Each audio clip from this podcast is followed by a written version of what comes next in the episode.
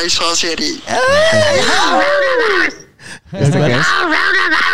Ah, eso es que no. ¡Que empiece el desvergue, pinches perros! qué más hay. Me están dando ganas de bailar un pinche cumbión bien loco. Un pin-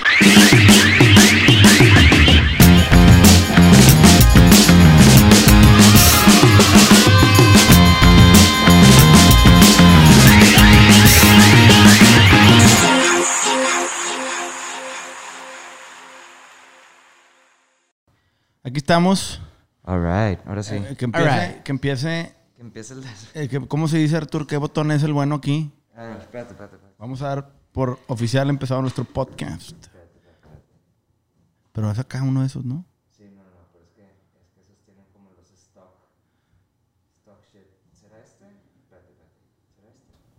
¡Que empiece el desvergue, pinches perros! Bienvenidos al capítulo cero de Sellout. Cero. Es nuestro Cero. primer capítulo del podcast donde prácticamente estamos Ricky Treviño, Arthur White y Andrés Farías. Este, decidimos hacer este primer capítulo sin invitados para poder platicar un poquito del propósito del podcast, de presentarnos cada uno de nosotros este, y poderles contar qué es lo que vamos a estar produciendo para ustedes en el futuro. Es Empe- correcto. Empezamos con Arthur. ¿Te presentas, Arthur? Sí, yo soy Arturo. Eh, ¿Me escuchan bien ahí? Perfecto. Es, que somos nuevos, nuevos para esto, entonces. eh, yo soy Arturo. eh, tocaba en un grupo que se llama Panda. Muchos ya deben de saber eso. Tal vez por eso estás viendo esto. Eh, y después de cierto drive, igual que Ricky. Y, y luego abrimos esta tienda Negro Pasión. Y aquí estoy. ¿Y qué más puedo decir de mí mismo? O sea, de, También como Arthur White tienes como un EP. Arthur White, un- tengo ahí 12 Ps, fue mi proyecto experimental. Este, ¿qué más? Y la verdad es que yo no había querido hacer un podcast, digo, hace años cuando empezó lo del podcast, em, porque soy muy malo para hablar, pero creo que aquí con, con Andrés y con Ricky ya tengo un buen colchón donde, donde le empieza a cagar, ustedes ya medio que... Te ponemos mute, te el- ponemos Me ponen mute. También hay edición, entonces. Ah, bueno. No es en vivo, no es en vivo. Y gracias a Cerveza Ficha por patrocinar estos primeros episodios. Tenemos por acá a Ricky Treviño. Hola, yo soy Ricky Treviño. También con Arturo estuve en Panda. Y después de ahí hice un EP que bajo el nombre Trek. Y luego hicimos Desierto Drive. Y ahorita tengo otra banda de covers que se llama Suprema Corte del Norte. También hice una banda de punk que se llama Nadie Escucha. Y todo está por ahí en las, en las plataformas, ¿no? Pero, pues sí, yo creo que estamos muy emocionados, Arturo y yo, con este proyecto que empezamos hace dos años de Negro Pasión. Este, y pues en conjunto nos interesó trabajar con Andrés, como Andrés con nosotros. Y pues ya somos nosotros tres los que traemos esta plataforma y estamos muy contentos con esta tienda. Y pues este podcast es aledaño a toda esta, toda esta onda de la tienda. Toda madre. ¿Tú, Andrés? Yo soy Andrés Farías, este, marquetero de profesión, apasionado por las marcas. Tengo 15 años de dedicarme al marketing. Mi primer emprendimiento es EVEC, este, una agencia que prácticamente se dedica a diseñar experiencias y conectar marcas con consumidores. Este, después de casi 10 años nace Evo, la agencia complementaria y hermana digital, ¿sí? Y después nace Cenix, el tercero de los hermanos, este, dedicado más a la generación de contenido y realidad virtual, ¿sí? Y, y- y, pues productora en general. Este, a través de los años hemos emprendido como grupo, nos consolidamos hace como cinco años como Eleva Ventures y hemos invertido en algunas otras empresas como Calixe, un software de gestión para empresas de servicios. Este, un saludo a Willy Valladares. Este, también tenemos, obviamente, otras empresas donde hemos participado de manera minoritaria y desde hace pues, unos 6, 8 meses, este, después de trabajar en equipo con Ricky Arturo en Desierto Drive con el primer sencillo de Mexican Dream, Mi Chula Adolescente. Ahorita platicamos de cómo surgió todo Todo eso. este tema. Pero antes de que digas, para toda la gente que está confundida con esto, si has visto Mad Men, este güey es un vato de Mad Men. Se dedica a eso. Es dueño de una compañía de ese tipo. Draper, y- ¿no? ¿Cómo se llama? Don Como- Draper. Es como Don Draper este güey, eh, moderno. Ya, nada más quería decir. Por favor, Un paréntesis nada más Sí, importante. Para que la raza que esté, que qué ver. Digo, nada que ver con Don Draper, bueno fuera, güey. Ese güey. Otro tema, pero sí, muy fan de la serie. Este. Y obviamente empezamos después de pues reencontrarnos, digo, porque ya nos habíamos saludado, al menos Ricky y yo ya nos habíamos visto en alguna vez en las misiones en el Golfo, entre amigos en común, después de reencontrarnos con el tema de desierto y de este, producirles este, esta parte del primer sencillo, el video del primer sencillo. Este, entre pláticas salió el tema de Negro Pasión. Yo siempre había querido tener en el portafolio un e-commerce y pues se dio en el portafolio del grupo. Hicimos una sociedad muy padre y este es como el sidekick de Negro Pasión, este podcast Sellout, que habla un poco del propósito de Negro Pasión, ¿no? Desde entonces hemos ido armando nuestro equipo. Este, obviamente es el nuevo hermano de la familia. Todo el mundo anda muy emocionado porque pues cada vez ven más artistas aquí en la oficina y obviamente a todo el mundo este, anda en modo fan. Sobre todo con Ricky. Perdón, Ricky. Este, pero bueno, este, y la verdad es que hemos hecho algo bien padre. Llevamos realmente poco menos de seis meses desde que, entre que remodelamos la tienda en todos los sentidos. Ajá. Sí, estructuramos procesos, empezamos a darle forma, definimos roles y funciones entre los tres socios y empezamos a darle, ahora sí, que un- con un plan de expansión y hemos logrado, la verdad, es un gran avance en una pandemia que nos ha permitido este, tener el tiempo, sobre todo de Ricky y Arthur, que pues desgraciadamente su industria ha estado un poco parada o muy parada. Muy parada. Este, totalmente congelada. Este, y creo que Desierto Drive, pues como banda, tuvo que cancelar muchas fechas que ya tenían y empezar a, a, de cierta manera a vivir en esta nueva realidad en la industria. Y creo que eso nos dio el tiempo de podernos estructurar con Negro Pasión, que pues dentro de lo malo salió algo bueno, ¿no? Sí, sí, sí. Este, vimos la oportunidad y no la catástrofe, ¿no, Ricky? Este, y pues bueno, aquí estamos. Este, este podcast se llama Sellout. No sé si, Artur, te paso la palabra para que nos platiques un poquito esta inquietud. Y ahorita, Ricky, que también nos complemente el qué significa para ti Sellout y cómo nace este proyecto en base a las inquietudes que viviste como artista o que has vivido a través de tu carrera, ¿no? Ok, sellout es porque sellout para las- los que no sepan qué significa es como cuando, cuando vendes tu integridad artística por, por un peso, ¿no? O sea, por, por algo. O sea, te vendes tu. Sí, pues vendes tu integridad eh, y la gente lo ve como barato, ¿no? Y este. Le quise poner sellout por lo mismo, porque creo que los tiempos van cambiando y yo creo que hubo una época en los noventas donde se usaba mucho esa palabra, ¿te acuerdas de que Claro. sell- they sold out? Eh, son unos sellouts y sellout, sellout. Y eso es por, era porque en ese entonces era, era muy distinta. No existían las bandas indies, por así decirlo. O sea, sí existían, pero no, no figuraban Ok. porque tenías que estar en una disquera, sí o no. Y muchas veces las disqueras eran los que ponían Marcaban eh, la pauta, por así marcaban- decirlo. Sí, marcaban la pauta y, y, este, pues los marqueteros tal, tal vez eh, ponieron a los artistas a, oye, tienes que hacer este comercial sí o sí, que, que pues distorsionaban un poco la imagen tal vez del artista o la integridad y tal vez veían el dinero y estaban dispuestos a hacerlos, pero los fans no les gustaba Claro. ver eso, ¿no? Y creo que ahorita estamos en otra época completamente distinta donde el mundo cambió por completo, donde al revés es como bien visto eh, un artista haciendo un partnership con una marca, es que chingón, yo quiero eso. O sea, se cuenta que se volteó de cabeza por completo. No quiere decir que no exista todavía un tipo de sellout. Claro que puedes vender tu integridad artística de una manera mala, Claro. pero es hablar de eso, es hablar como la cultura del artista y de, y de cómo, eh, cómo puedes eh, complementar otros proyectos para hacer una sinergia en, en- en- en vender tu arte, poder vivir, no es vender tu arte, sino es vivir, poder vivir de tu arte. Eh, a mí me interesa mucho este proyecto porque Ricky y yo, desde Panda, teníamos la inquietud antes de firmar con Universal, o sea, se nos, se nos terminó. Digo, no sé si me voy a extender aquí con Dale, este. dale, le voy- dale, le- yo dale. le doy. Sí, bueno, les voy a platicar que eh, eh, con Panda se, se terminó el contrato con Movic, que era la, la, Primer disquera, ¿no? la primer disquera indie, por así decir. Este. Y. Y entonces, eh, Ricky y yo siempre tenemos la inquietud de, de- de estar también detrás de.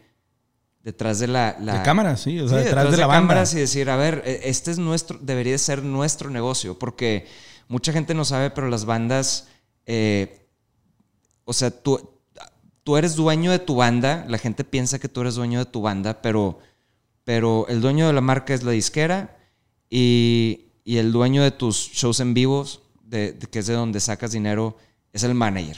Entonces, el manager es el que te representa, el que vende, y llega un punto donde, donde tú piensas que tienes el control, pero no- realmente no lo tienes. No tienes el control de tu banda y tú funges como un empleado bien pagado, ¿no? Donde... Sí, que, que- que viene siendo como la transformación de esta industria.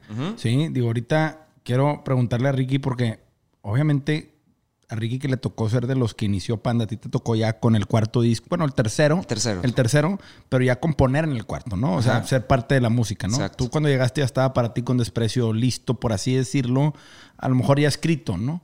Este, pero ustedes han visto la industria transformarse totalmente. Esto que dices de que el manager era el dueño de tu agenda, por así decirlo, Sí. de tus bookings, y luego tienes a la disquera que es dueña de tus masters y de tu marca.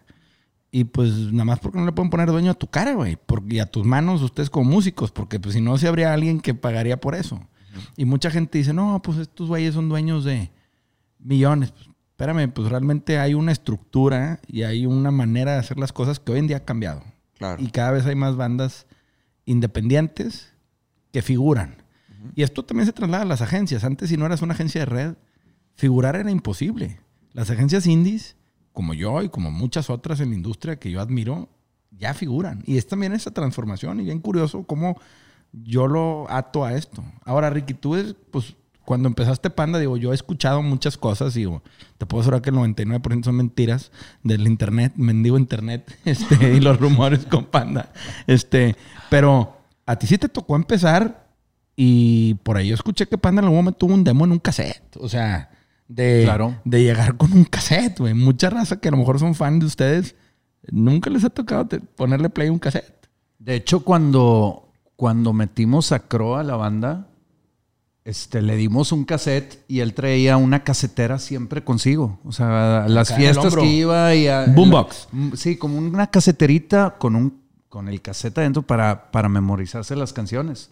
Órale. Entonces, sí, no o sea, la to- sí, para todos lados traía su caseterita así con, en, en la mano. Que a toda madre. Este, sí, y pues obviamente le ayudó mucho y se las, se, se las aprendió de volada. Y, y sí, pero sí, todo empezó con el cassette. Y tienes razón, ahorita lo que decías, sí nos, o sea, sí nos ha tocado literalmente todo. O sea, cuando, Todo. cuando iba apenas en ascenso el CD, luego toda la época de la piratería, LimeWire, Napster, etcétera, y luego la caída de todo eso, regresa un poco el CD y luego ahora el streaming. Streaming. Entonces está cañón. Y ahorita algo que nos estamos dando cuenta aquí en la tienda es que se están vendiendo muchos discos todavía. Entonces, no sé si de cierta forma esta tienda también va a tener como, va a ser como un pues, mix-up o Saharis, eh, de, de alguna forma vendiendo discos de nuestras ban- de las bandas que tenemos firmadas. No sé, o sea, esta, como que las opciones son tan grandes, o sea, bueno, más bien, son tantas las opciones que por eso hace este proyecto tan emocionante. Claro, claro. Ahorita que mencionas lo de los discos, pues tenemos obviamente parte de la discografía, bueno, el 90% de la discografía de Panda en el, a la venta. Y mucha gente los compra como parte de un recuerdo, memorabilia, como parte de una historia, porque todos fuimos fan de Panda. Todos vivimos una época bien padre con Panda en el radio, güey.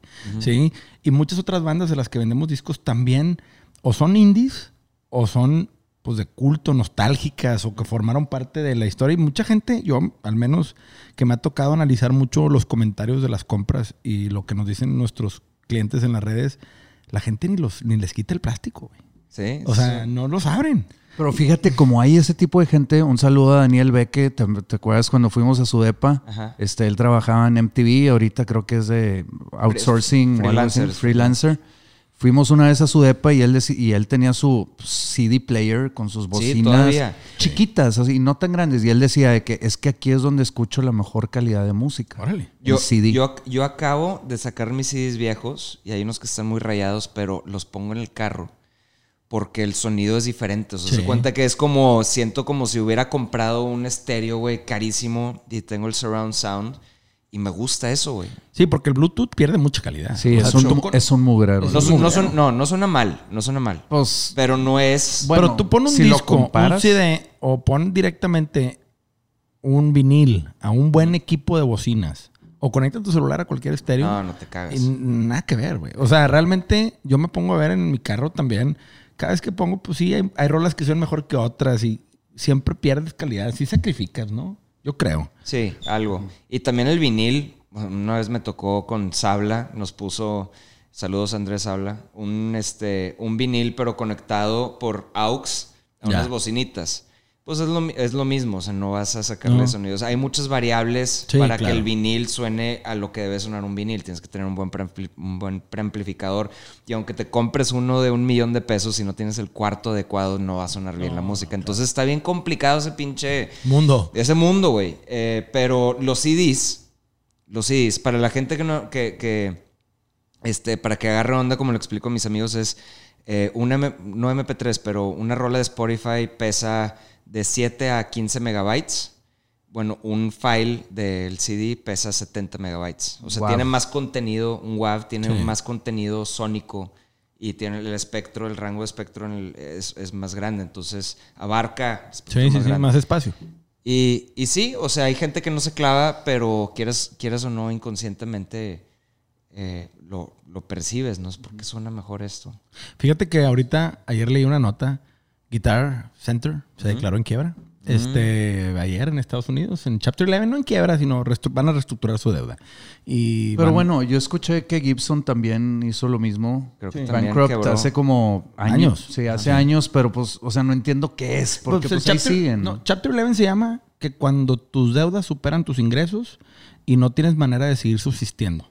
Y lo que haces es que vas con tus acreedores, o sea, la gente que le debes lana y tus accionistas, etcétera, y vas y les dices, eh, güey, no te puedo pagar, te pago con acciones, renegociamos, me das plazo, vemos qué onda y ves la manera de salvar la compañía. Hay casos en donde no hay salvación, tipo Toys R Us o, o muchos casos en donde pues ese muerto no lo levantaban Pero hay nadie. unos donde sí llega un inversionista y- Claro. y, renueva O sea, la marca o no sí, sé. claro, no ha habido muchos inversionistas que digo, como siempre dicen, en las, en las mayores crisis donde se hacen los más grandes negocios, ¿verdad?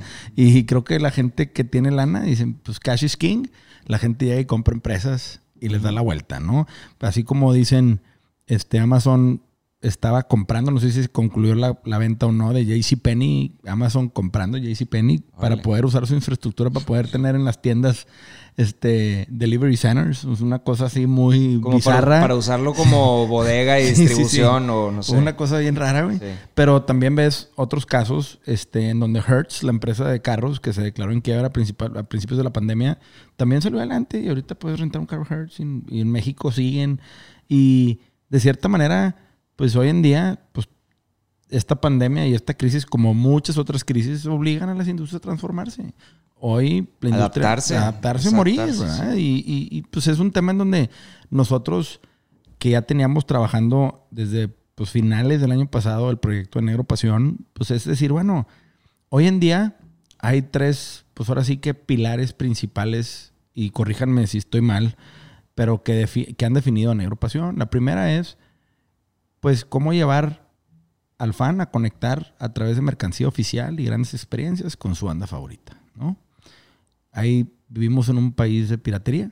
Desgraciadamente, en Estados Unidos no, lo, no es así. La industria musical, el merch representa el 35% del ingreso de las bandas, o hasta el 35% del ingreso de las bandas, y la piratería es penadísima. ¿no? En México, yo he escuchado artistas que han dicho, nos ganó la piratería la batalla.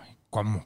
Todos, Sí. pero todos. O sea, hay mil historias de cómo... no, y no quiero decir nada más porque pues yo no he estado ahí, pero sé que ustedes Lo vivieron, o sea, lo sé y, y- y es una lástima, ¿no? Porque una industria tan padre como la música, pues es, es por muchos años fue gobernada por la piratería. Hoy la tecnología nos permite y creo que Negro Pasión tiene ese propósito que es conectar a los fans con su banda favorita a través de mercancía oficial ¿sí? Y experiencias únicas que sean las que impacten la economía de la banda de manera positiva y que también sean oficiales, que tú sepas que cada diseño, que cada producto fue aprobado por la banda, por el artista, que tienen un pedacito de esa banda, ¿no? Claro. Pero, y, y- y yo creo que, o sea, en parte, yo como consumidor también digo, qué lástima que no hay cosas chidas de repente en México, o las cosas que tienes que comprar están extremadamente caros porque son importadas o lo que sea. Eh, y, y de repente dices, independientemente de qué banda te guste o no, si eres rapero, reggaetonero, rockero, Cumbiero, cumbiero, te gustan los temerarios, baladistas, lo que sea. Este, existe, ahorita con el internet y demás, y este nuevo mundo, eh, hay mercados nicho, hay mercado para todo. Claro. Todo el mundo tiene una oportunidad de poder vivir de lo que hace. Claro. Entonces, es una oportunidad de poder, o sea, mejorar un poquito las cosas para todos, ¿no? Yo, Claro, mí- yo veniendo de, de- de- con Ricky con lo de, lo de Panda, te digo que antes de firmar contrato, Ricky y yo queríamos ser indies y encargarnos nosotros de, Qué de- chido, ser emprendedores, negocio. ser emprendedores. decir- no decir, a ver, esto es lo que nos da de comer ahorita, hay que encargarnos Claro. de, nuestro negocio. Cuidarlo, ¿no? Y, y la otra parte de la banda no, qui- o sea, no quiso, eh, porque pues es- está padre también ser, a ver, yo voy a ganar cierto dinero de esto y no me quiero encargar de la otra parte, o sea, yo no quiero administrar, no quiero, y es completamente entendible, se vale también. bien válido. Ajá, pero, pero, ese es, pero ese es un mundo que ahorita, ah, es que está conectado tu, tel- tu teléfono acá, güey. Se escucha. Bolas, güey. Hola. Güey, hubiéramos tomado la llamada, güey. ¿Quién es? No, no sé, güey. De que una tarjeta de crédito, yo creo. No, no es cierto. Este. Ya lo pagué, ya lo pagué. Ya. aquí. Ah, Con madre. hijo, ¿sabes qué? Déjame aprovechar y ir por una chévere. Sí, Dale, mira, ahorita que hablabas de crisis, antes de que se me olvide, este, este año, pues obviamente ha estado muy, muy difícil. Y un saludo también a Miriam Solís, nuestra manager. de- la- de Ayer hablé con ella. Drive. Ayer hablaste con ella. Este, ella me dijo algo también muy que, que me hizo, me llamó mucho la atención. Me, me dijo un dicho que me decía que en tiempos de crisis hay quienes lloran y hay quienes venden pañuelos. Entonces, yo creo que me hizo tanto sentido eso que Puta, qué buen dicho. está muy cabrón. Desde, desde que agarré como, pues me puse un chorro las pilas y empecé a hablar con mucho más con ustedes de, de atacar este negocio, atacar el, el negro pasión, este, con, pues, con mucho más ganas, ¿no? Entonces yo creo que se ha visto los resultados de los tres que le hemos echado muchas ganas y, Claro. y pues hemos avanzado bastante. Sí, yo creo que, o sea, es buen punto eh, porque justo el, el podcast se llama Sellout. O sea, muchos pensarán que me- nos estamos sobrevendiendo, tratando de vender artículos de banda o lo que sea. Pero la verdad es de que se trata de eso, de cambiar un poquito la cultura porque dentro de lo que, como, o sea, como artistas, estando en un grupo, eh, la gente es, un- es una industria de percepción y el artista tiene Claro. que, el artista siempre tiene que eh, dar su mejor imagen, ¿no? Eh, tiene que cuidar mucho su imagen, tiene que... Entonces, él no puede ser directamente el que vende, ¿no? Pues es que, Entonces, eh, por eso siempre hay sí. un manager Sí, hay un de por tercero. medio, por ahí tiene que haber un tercero que venda, porque él no puede descuidar esa imagen. Y, y digo, ese es, ese es todo otro tema en sí, ¿no? Que le podemos dedicar otro podcast, lo que son, lo que es la imagen, la percepción.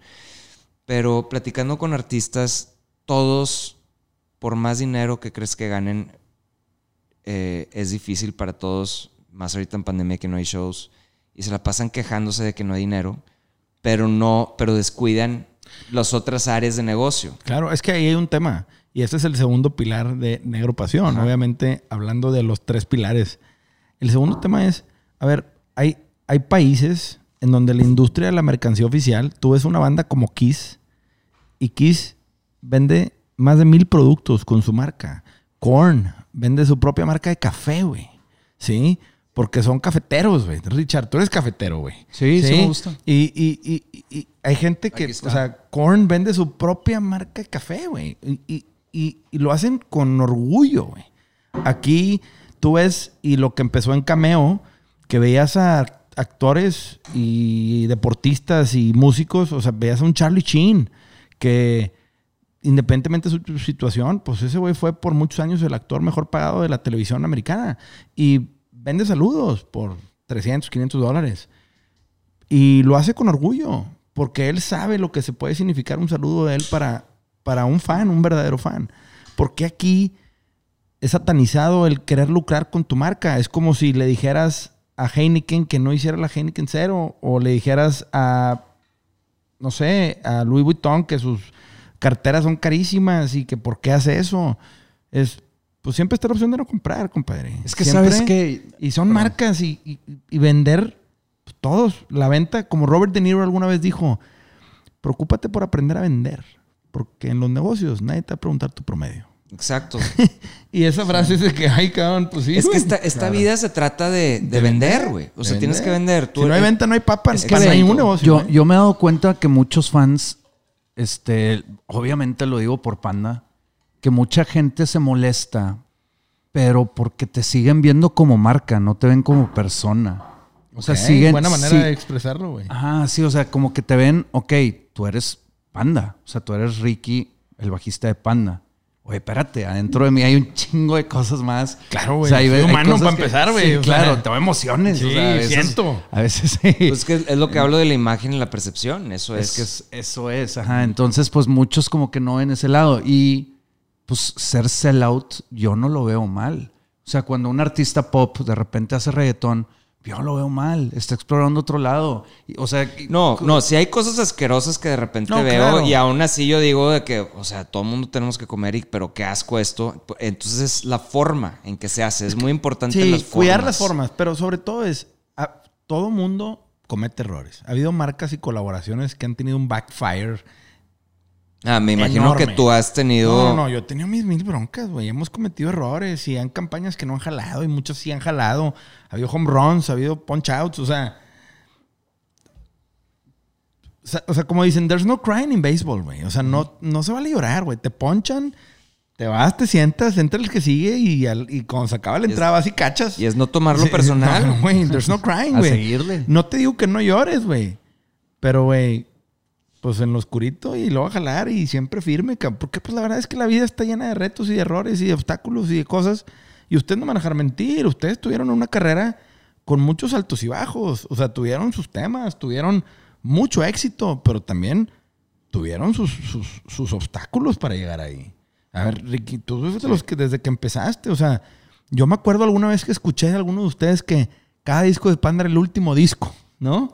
Yo, Este, yo tú siempre estaba sí, siempre estaba con culeado con esa ansiedad de de vivir al día, o sea, de decir, Ajá. this is gonna end, esto se va a acabar, güey. Pero pues realmente es, todo se puede acabar, güey. Hoy en día, Exacto. así es esto, güey.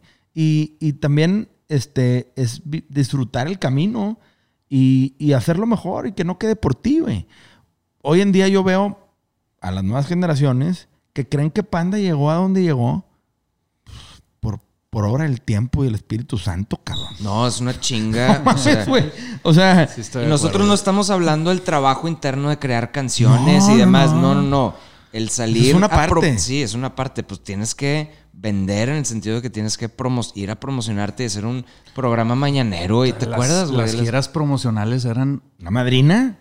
De maraquero, No güey. era ¿cómo un se llama? terror, ¿Cómo, se llamaba el que el que te ponían en un foro y que Ese te estaba bien, cabrón. Ya sé cuál dices. se- se- el, el que te, te ponen como con un green screen atrás y te sincronizan con Te enlazan, te enlazan de que a Te enlazan vía 15 satélite. o 20 programas mañaneros 20 de programas noticias. mañaneros, uno en Veracruz, en, Coatza- en este este Coatzacoalcos. Coatzacoalcos o no sé dónde en Veracruz y El este, puerto. tal tal tal y haz de cuenta que haces eso, pero te avientas 20 seguidas Uno tras otro, güey. a las cinco y media de la mañana. No mames. Y pues cuando tienes veintitantos años estás todo crudo.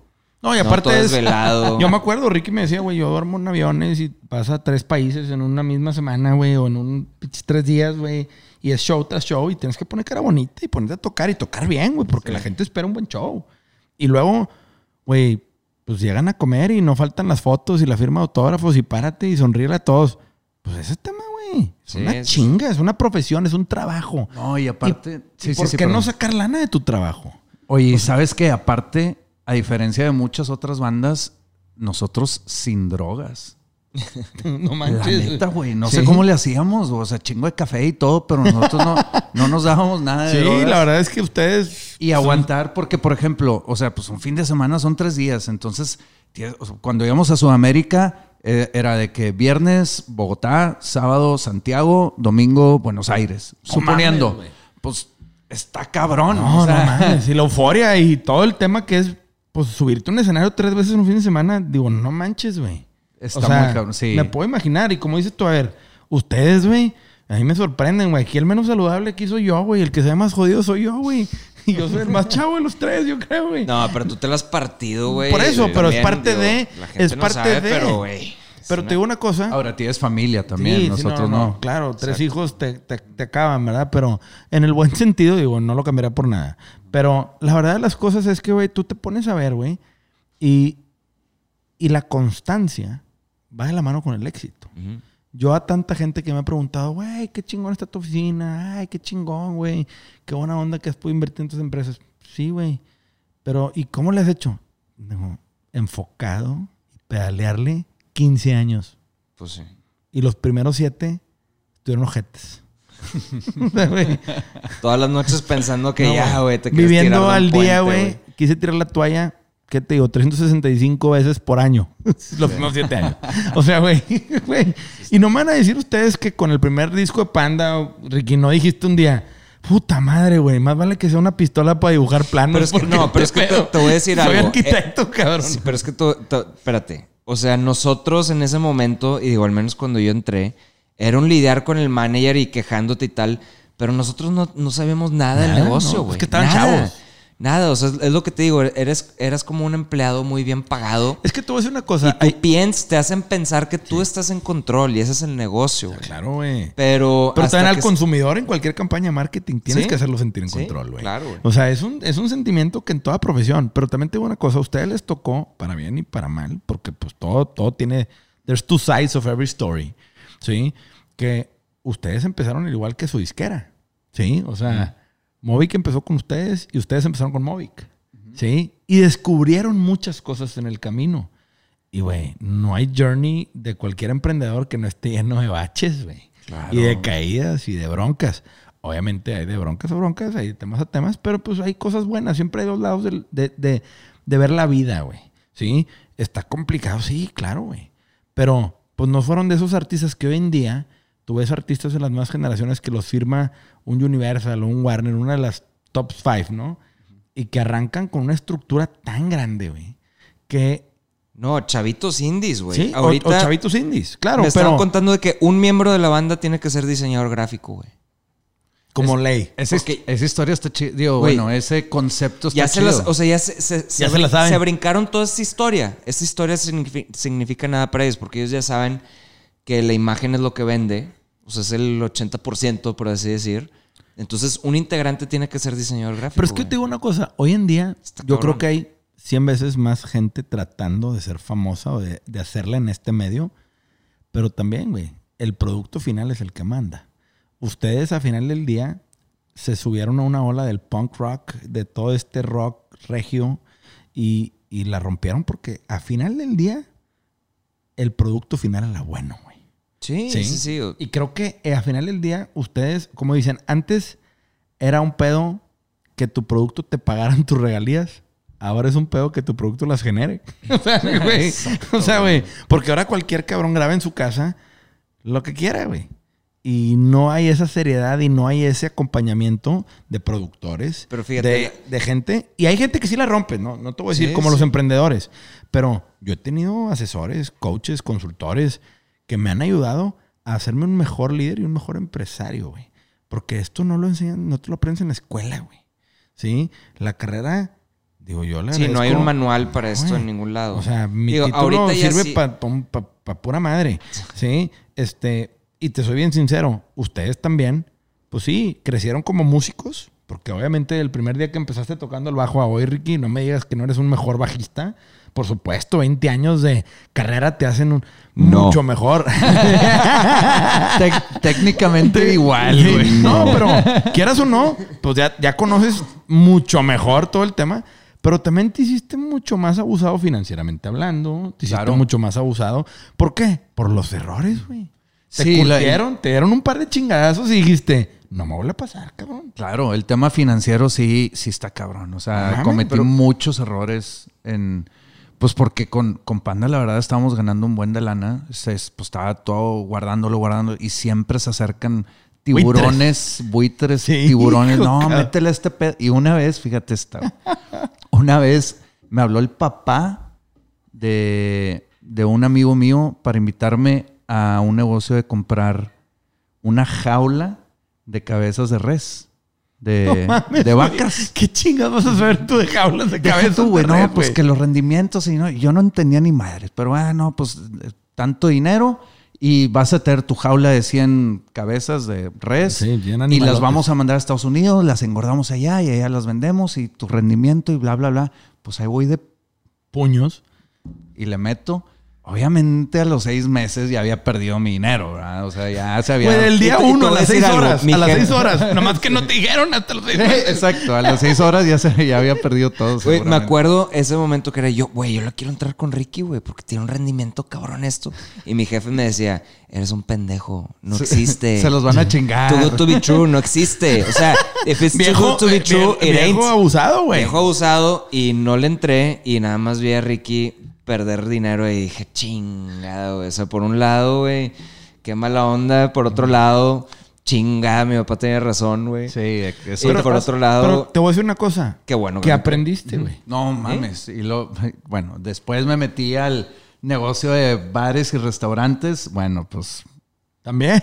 fracaso horrible. Yo te decía, güey, yo te decía, el nego tú eres el negocio, güey. Sí, claro. No la gente que va a tomar ahí. El negocio son los mini socios. ¿Te acuerdas que queríamos Sí, hacer una canción de los mini de socios? Los mini socios. Hasta No teníamos idea de la, Hace del como- video y todo. Sí, güey. Le decía a Ricky, pendejo, vamos a hacer un video de los mini socios. Un güey que le entra con sus 500 varos, un millón de pesos a, a un antro.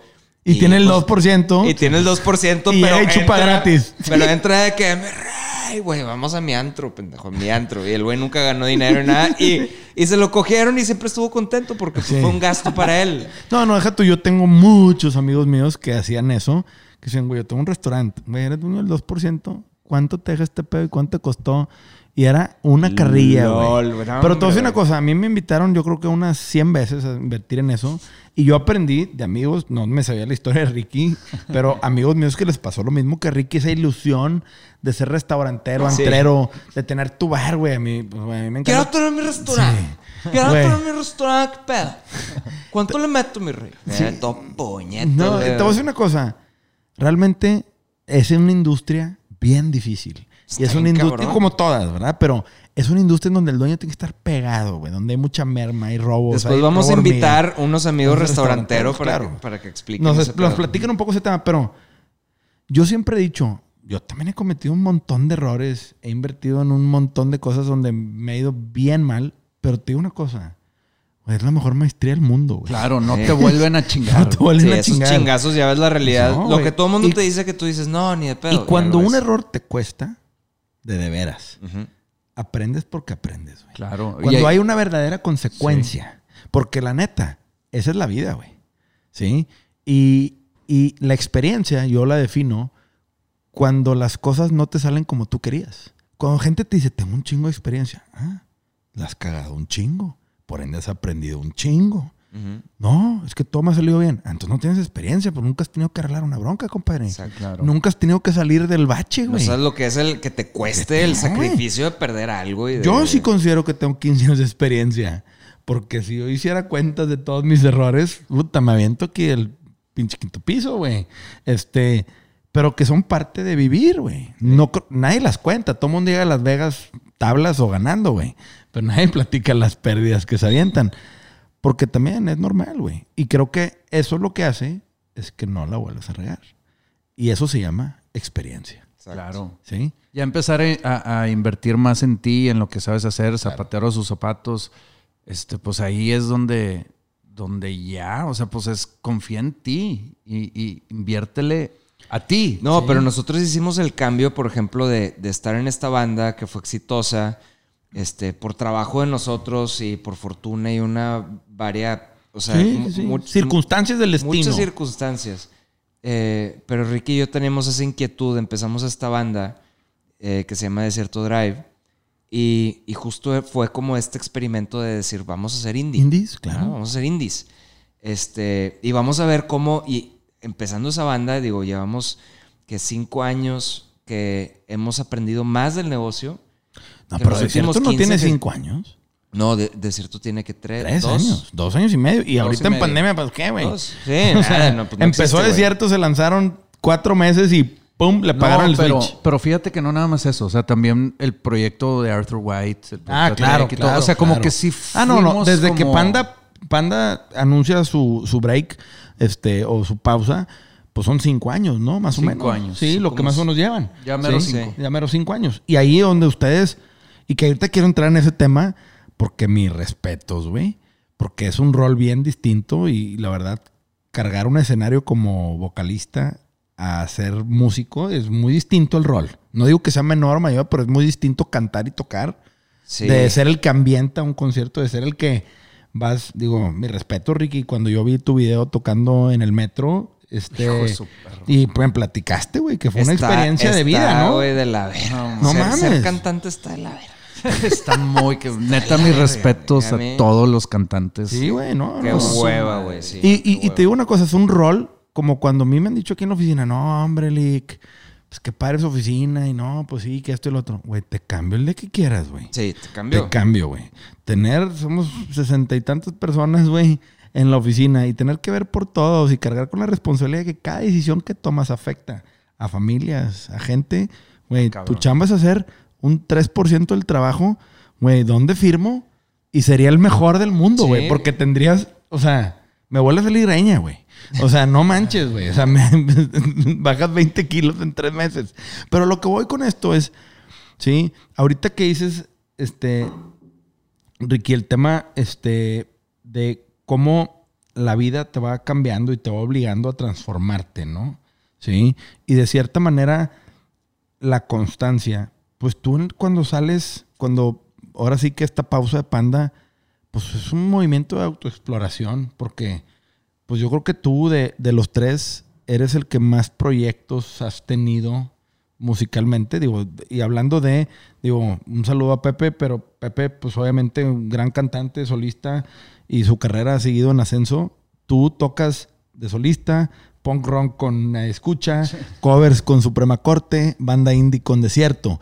O sea, digo, la verdad es que, este, O sea, hablando de imagen y eso, pues te valió verga. Sí, claro. claro, no, fuiste totalmente. tú, pero qué Yo también, chingón. Qué chingón. No, no, no, porque tú también haces tu EP. Pero creo que Arthur White fue un tema de autoexpresión tuya, un buen experimento, ¿sí? Este, veo a Ricky y digo, madre, nadie escucha, es un tema. Y canta Ricky. Y luego está Suprema Corte, donde se la rifan, güey. Está con madre la ondita que traen. Y luego Trek es un tema que para mí fue una gran sorpresa, güey. Cuando yo lo vi, pues viejo lobo de mar es, es Ricky fuera de su área de confort. A total y absolutamente, güey. La neta, tocando en metros, tocando la gira en casas, güey. O sea, son cosas que yo dije, madres, qué huevos, ¿verdad? O sea, ¿qué, qué está haciendo este este güey? güey. Y luego Desierto, que es volver un poco a sus raíces, ¿sí? De regreso con una banda donde Ricky, pues obviamente vuelve a tener su energía como bajista y como complemento a... Y ustedes se ve la química, ¿no? Ahora que, pues ahora entran en una quinta faceta para Ricky, tercera o cuarta tuya, de... Ahora son un dúo, güey.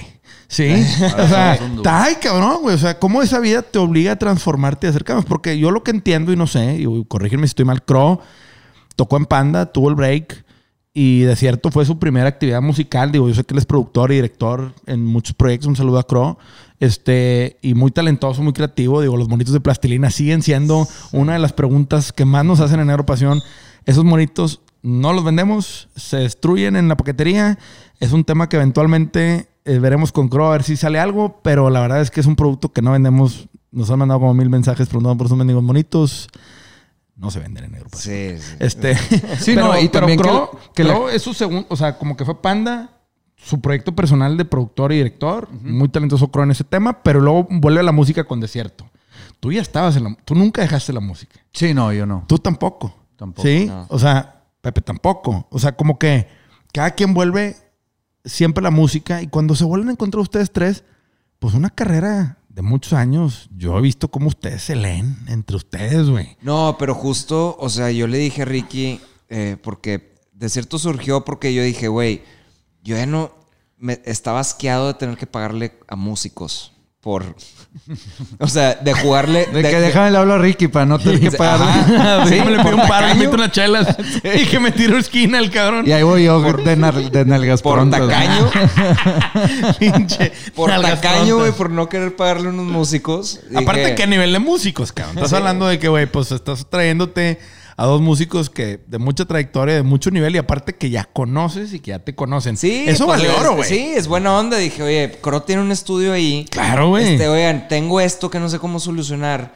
Esta canción que me gusta, ayúdenme a meterle algo. Y ahí empezó a surgir el, pues hay que, hay que juntarnos a tocar por buena onda, ¿no? Pero cuando, cuando empezamos a sacar canciones un poquito más en forma, yo luego, luego le dije a Ricky de que, güey, esto es lo que, Algo. siempre, lo que siempre hemos querido hacer de, de, de- de hacer una banda indie y de empezar desde cero para ver ¿Qué sucede? para ver qué sucede. Entonces. Ricky ya había tocado en un metro, este, te caía una gira en casa, Sí, hoy vi el video. donde es completamente distinto No. a tocar con En el Auditorio con- Nacional, con Panda, cabrón. güey. O sea, nada más No, ahí. Y claro, Suave. y nosotros con gusto, porque nosotros, o sea, sabemos nuestro lugar, ¿sabes? De que cuál es nuestro lugar de, decir, a ver, cosa. vamos a salir a, a- a hacer esto, va, güey. Es lo, es lo que te Y- toca y- hacer. Y esto va al tercer pilar, que es, es una plataforma hecha de artistas para artistas. Ustedes son los fundadores de la agrupación. Yo entré con ustedes como socio a darle forma, ¿sí? Y a poner mi expertise más operativo, ¿sí? Pero realmente, y eso es lo que define la agrupación, es, está diseñada por artistas que, to- que, que- que han vivido en esta industria por años. Sí, bueno, Sí. Negro Pasión nace de que Ricky, por ejemplo, me dice. Y yo hice, la, hice la, el circuito indio hace Sí, como sí, sí. dos- tres años o no sé. Y cuando le estaba pagando a música, que me la pasé chingón y estuvo Claro. muy padre, fue una experiencia. Pero era a ver, ¿cómo le hace un artista independiente para ganar lana? A fi- o sea, corte de caja a final de mes. Me di cuenta pagar. que por merch La nómina. gané más que por los shows. Y eso que fui, junto con creo que Pato y Machete, fuimos de los únicos artistas que hicimos dinero, o sea, que realmente metió dinero ese, ese, ese verano. Y Ricky me decía, güey, es que yo estoy haciendo esto y vende pósters, vende esto, vende el otro. Y de ahí es de donde viene la lana. Y dije, órale, güey. O sea, sí hay. Vi, vi la luz al final del túnel. Pero entra otra parte que mucha gente no sabe, que es la parte de conectar con un público. ¿Sí? Y aquí entra un tema en donde hay esta empatía, donde tienes que medir la temperatura del lugar, donde dices tú, qué chingados les digo entre rola y rola. Tira un rebane. Y si se Sí. ven crickets, se ven crickets. Y si tira un salud, y si. Es más parecido a un stand-up stand-up, comedian. claro, sí, güey. güey. Cabrón. Que es un stand-up, pues tienes que estar dispuesto a arriesgarte y que no pegue. Pues no tiraban chistes ustedes cuando yo no estaba en Panda. No, yo que creo estaba que Ongi, que tiraban rebanes así entre alguna rolas. vez intentamos y no funcionó. no funcionó. Pero, pero bueno, a, a lo, a lo que iba con todo esto, güey, es que eh, nosotros vimos lo que es como ser un artista indie por lo que es, ¿no? Entonces, eh, últimamente nos, em- nos juntamos, le dimos patas al proyecto y tal vez Ricky y yo teníamos otra idea de lo que era eh, el proyecto a diferencia de Crow. O sea, Crow no había tocado, no se topó tal vez como con esta realidad que Con la idea del metro, cabrón. Sí, exacto. O sea, la idea del metro. güey, que para mí es monumental. ese. Exacto. Este, yo creo que él, él pensó que iba a, retomar como una carrera así de fácil. Sí, que, le no dan era- de pausa play. Que sí, porque ustedes al final del día No, y ya se vale porque, nombre. porque, porque también yo, a mí me tocó eso como indie. Saliendo es como, ah, pues voy a salir a tocar y tengo fans y pues no es, no es eso. No o es- sea, tú, tú, o sea, te dicen, ah, chingo, ah, ¿tú quién eres? Ah, eres este güey de, de Panda, pero pues ¿dónde está Panda? O sea, me interesa Panda, no me interesas tú. Ah, cabrón. Pero pues es que qué valor tengo yo como de, de- de- y empieza todo el desmadre donde te empiezas a cuestionar Cabrón. de claro. que pues quién, o sea, quién soy yo como parte ¿Valgo de este como individuo como o valgo como con- banda? O, ¿O qué? si nosotros tres... y eres parte de un todo, Sí, pero claro, últimamente ahí te empiezas a, a- empiezas a entender lo que es un grupo y el valor que hay detrás de y, y empiezas a ver las similitudes de una banda K-pop y las similitudes con un negocio donde es un trabajo en equipo Pero y que no donde te a ver. Tú ves el caso, a mí me tocó leer hace como tres años que fui a Stanford el caso de los Backstreet Boys, cabrón.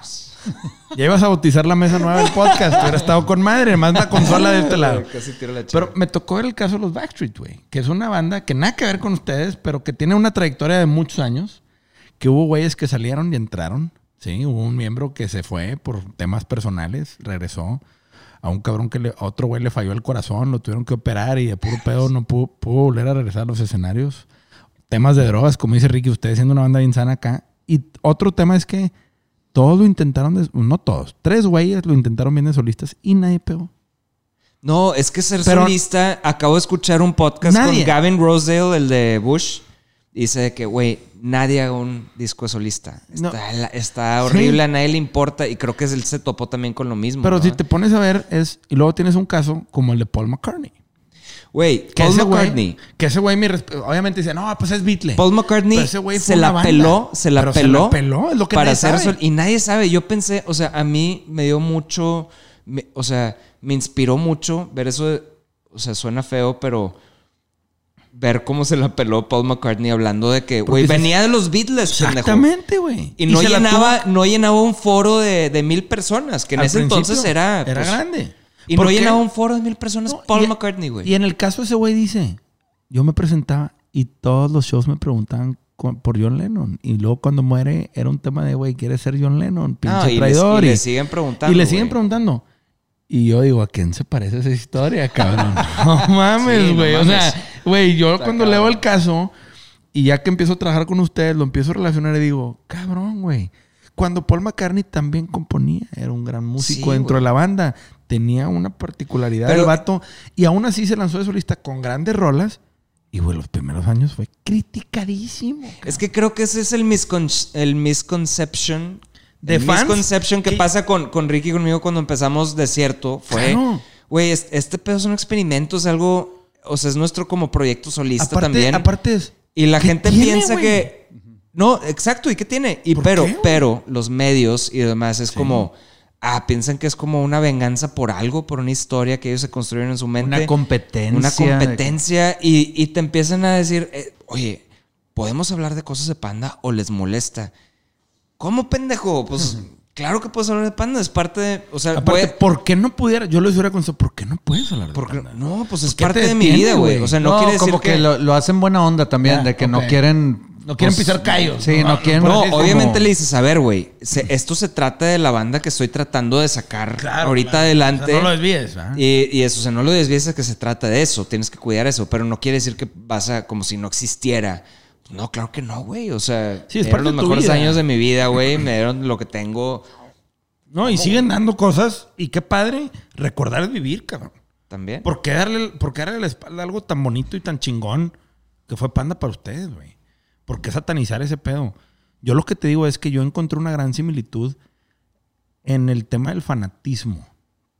Los Beatles, Ese Panda, pedo sigo sin entenderlo. Yo también. de Y, neta, y- güey. y la verdad es que eh, podemos dedicar otro capítulo. Pero hablando de regreso al Pilar 13, Negro Pasión está creado por artistas. ¿Para qué? Para proteger los intereses de los artistas. Con un propósito auténtico de que ustedes ya vivieron, ya se enfrentaron a la piratería. Ya se enfrentaron, se, se- se enfrentaron a engaños de terceros. Ya les, les tocó que realmente les chingaron la lana de la merch por años, güey. Años. ¿Sí? Y no nada más de la merch. No, no. Nos ha, nos ha tocado de, De todo. ¿Sí? Y la verdad de las cosas es que una de las grandes virtudes es que cuando en esta mesa están sentados artistas que tenemos firmados con Negro Pasión, con la parte de la merch, se han sentido tan en casa, güey. Y han platicado y han entendido y han visto, este, pero ellos realmente hablan el mismo idioma. Ellos saben que ustedes han tenido una gran trayectoria. Saben que han vivido, sí, porque no es ningún secreto, esta industria todo se sabe, güey. Claro. Sí. O sea, tampoco, digo, saben, todo el mundo No, sabe. pues para el fan no. No, no, no, claro, pero para el artista. O sea, en el medio artístico, yo, yo me he sorprendido cómo muchos artistas conocen su historia, saben hasta dónde llegó Panda, saben lo que logró Panda, saben lo que lograron ustedes y todo lo que están haciendo. O sea, son, son personajes y figuras públicas conocidas con una gran trayectoria, sí, los cuatro, ¿no? Y al final del día genera tanta confianza el hecho de que ustedes como artistas tengamos diseñado esto para cuidar al artista, que por eso ha tenido también éxito, güey.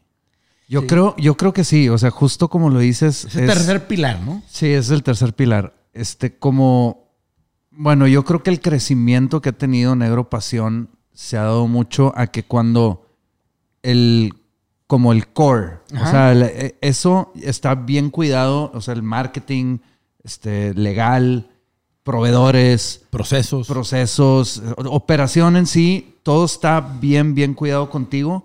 Y Arturo y yo literal estamos en el campo. O sea, es de que habla con no sé quién, habla con no sé quién y ve y visita y hace y trae y no sé qué. Y ya hablando directo con los artistas, yo, in- o sea, como que mi intuición y mi natur... Bueno, sí, tu naturaleza de artista, sí, güey. mi, mi naturaleza de artista siempre es defender al artista. Claro, güey. Sí. Entonces por eso está funcionando tan padre esto. o sea, Ustedes están haciendo lo que les hubiera encantado que alguien hiciera por ustedes. exactamente. Exacto, como, como te decía, o sea, para, para en cuanto a cuidar al artista, sí, güey. Nosotros, Ricky y yo, siempre estamos viendo por el lado del artista en decir, es que el artista dice, es que porque ustedes es un porcentaje menor y porque. No, estamos ahí para explicarles. Claro, güey. Dije, cabrón, Dar lo que cara. tú quieras, yo, yo te quiero ayudar, güey. Yo te quiero ayudar a que ganes dinero.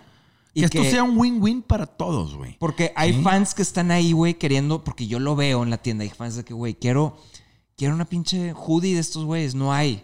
Yo estoy dispuesto a pagar, me vale madre lo que digan de mí, lo que no sé qué, estoy, y no la tienes, ¿por qué no la tienes? ¿Por qué no te estás, porque es tu negocio, no vengas a quejarte, güey, de que, que no tienes lana y que no sé qué, y que me siguen, y que todos me chingan y que era, güey, ahí está, cuida tu Pero pinche negocio, güey. Yo lo que he aprendido es, y, y lo he visto mucho con ustedes dos, y lo siento, güey. Y creo que eso se transmite al artista. Y no quiero dar nombres ni ejemplos, pero cuando el artista siente que puta, estos güeyes realmente están viendo por mí. ¿Sí?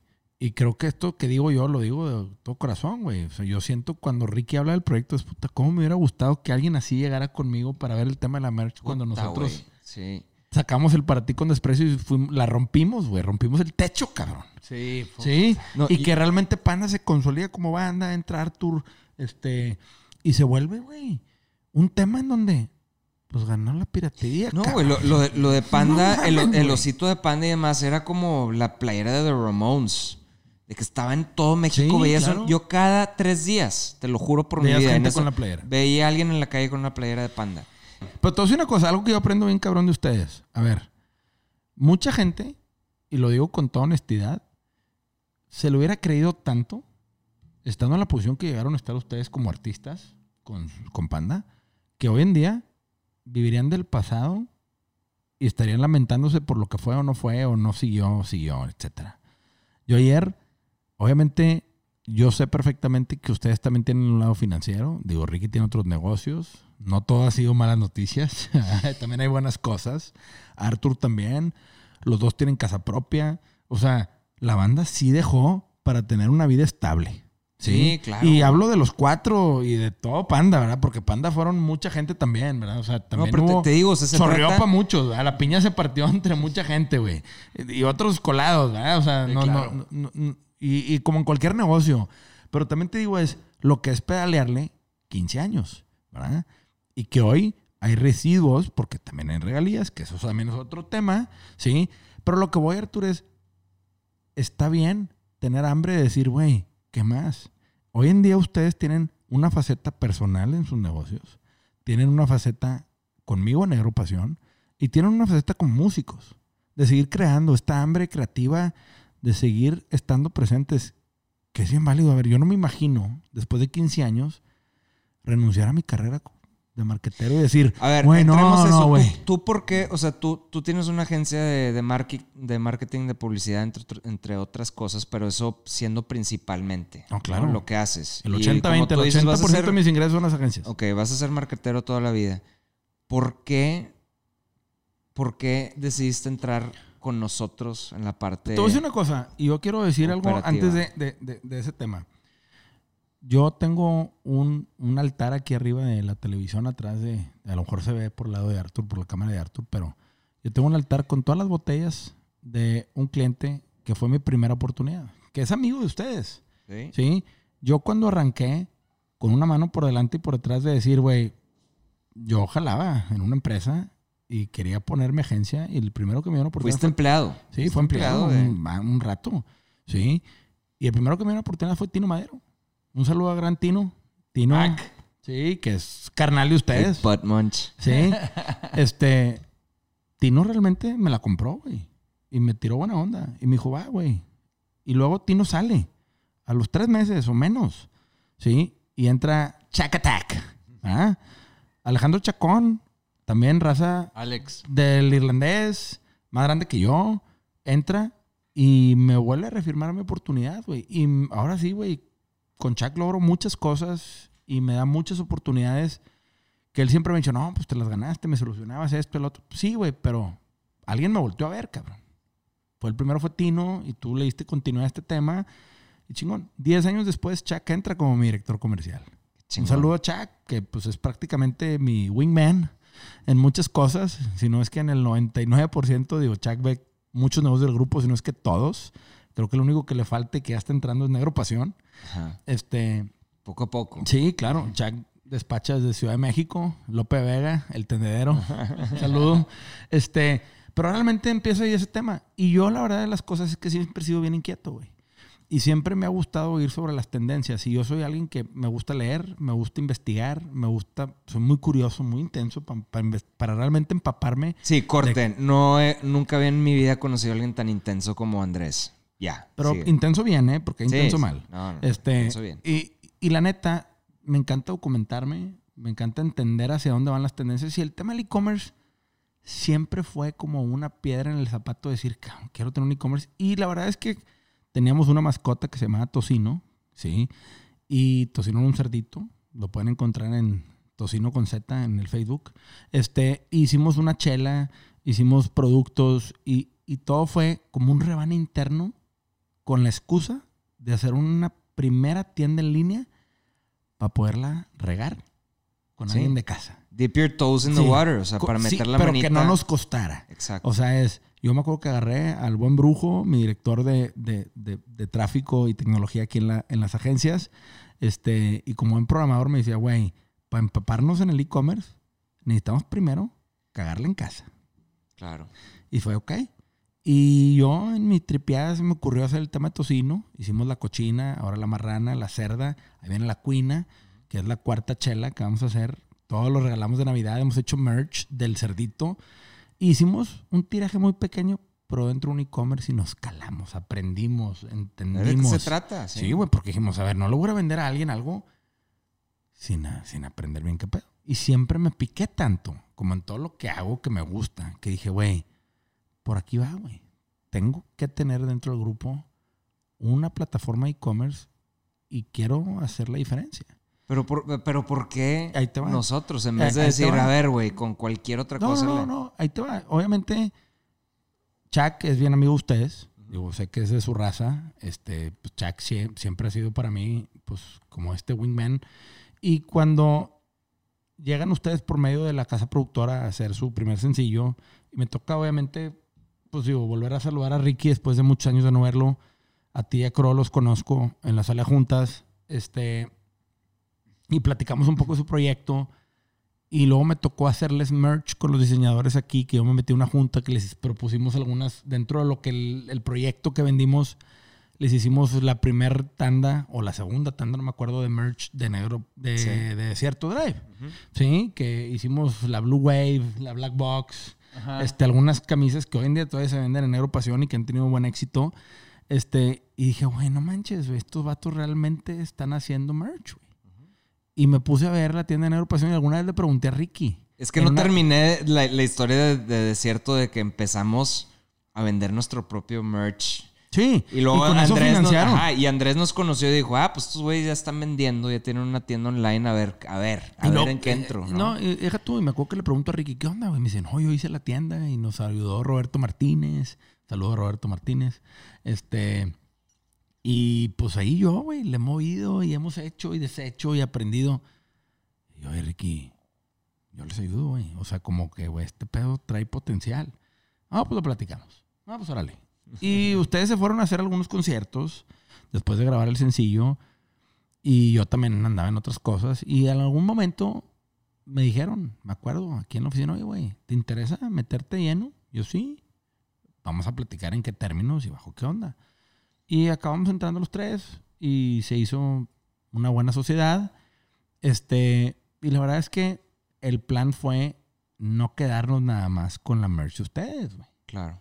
sino buscar realmente hacer una plataforma. Cuando yo escucho sus pláticas y lo que ustedes me dicen en base a su experiencia de lo que vivieron, de todo lo que han pasado a través de los años y de lo que quisieran lograr. Ya tenía un porqué, Ya no, era, no era vanidad. no, Sí. era un propósito bien chingón. Dije, güey, yo realmente me puedo sumar para multiplicar en este propósito algo bien chingón. Y cuando yo les digo, ok, yo le entro, pero es, así lo veo yo. Y me acuerdo que les hice una presentación aquí en mi oficina. Me acuerdo. Claro. Y, y- y me dijeron, güey, madres, ¿podremos llegar hasta allá?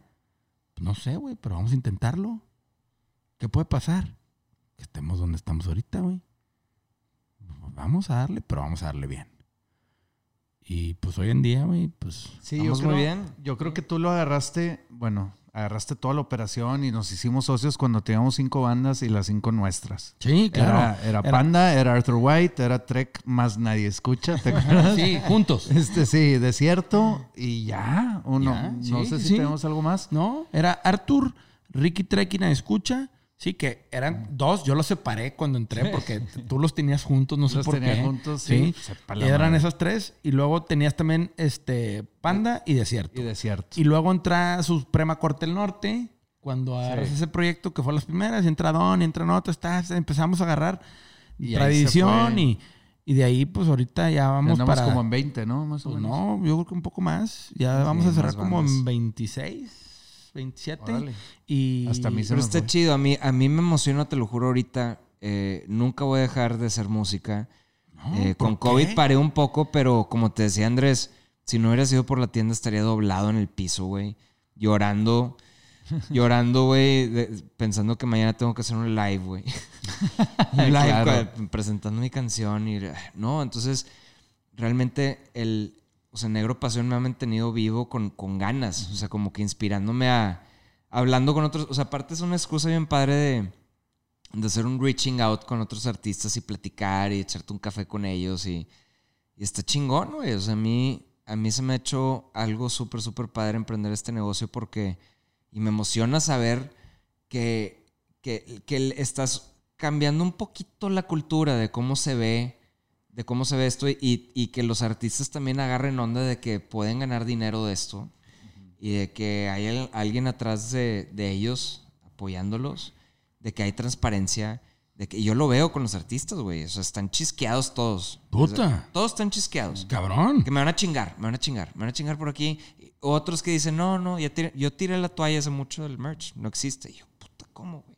En Estados Unidos ganas el 60%. Te voy a decir una cosa. Una de las cosas que yo quiero hacer con ustedes, y yo lo he Y a mí me encanta platicarlo, eso. Sí, no, y siempre que lo platicamos acaban entrando. ¿eh? Sí, sí, sí. Digo, ¿cuánta gente ha estado en esta mesa y que han venido a preguntarnos realmente? Y cuando llegan y ven 100 paquetes en el escritorio, así, montones de paquetes y Las cajas negras esas Cajas, que sí. ¿cuántas hay? 20 No, o no, 30 no, no, ahí. 76 cajas. 70. Llenas de merch, los totes de 60 litros o de 86 litros, me acuerdo pues, enormes con llantitas para moverlas, güey.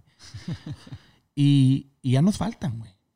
O ya sea, necesitamos más. el almacén que ya tenemos acá en Santa, pues los racks los pusimos para 120 totes. ¿Sí? Y me dice eh, Tony, que es el director de operaciones aquí, que es el encargado de la bodega, me dice, güey, pues te doy tres meses para que le pongas otro piso a esa chingadera. y un no, me- no me y yo, retes. Pues challenge accepted, güey. O sea, en el buen sentido, ojalá. Sí, qué chingón. Eso significa que estamos haciendo las cosas bien. Pero lo que yo voy con todo el tema es, estos tres pilares realmente son los que definen a Negro Pasión. Y aunque los tres tenemos negocios por separados, juntos y revueltos, ¿verdad? Porque al final ustedes siguen siendo socios, siguen siendo sidekicks uno del otro con Desierto. Y, y yo realmente creo que, que Desierto tiene mucho más que, que expresar y ofrecer, porque al final del día nunca acabó de arrancar por la pandemia. Sí. Sí, desgraciadamente, y esto es ajeno a ustedes y ajeno a todos, pues llegó algo sin precedentes. cabrón. Sí, que para una industria, güey, ¿quién iba a pensar hace un año que íbamos a estar viendo conciertos en internet o arriba un carro, cabrón? Si yo les hubiera dicho, vengo del futuro, cómprense Suburbans porque van a Pero tener que, estar que- viendo conciertos en el carro. Me hubieran tachado de maníaco, güey. Sí, hubieran dicho, pinche zafarinfas, regresate a donde vienes.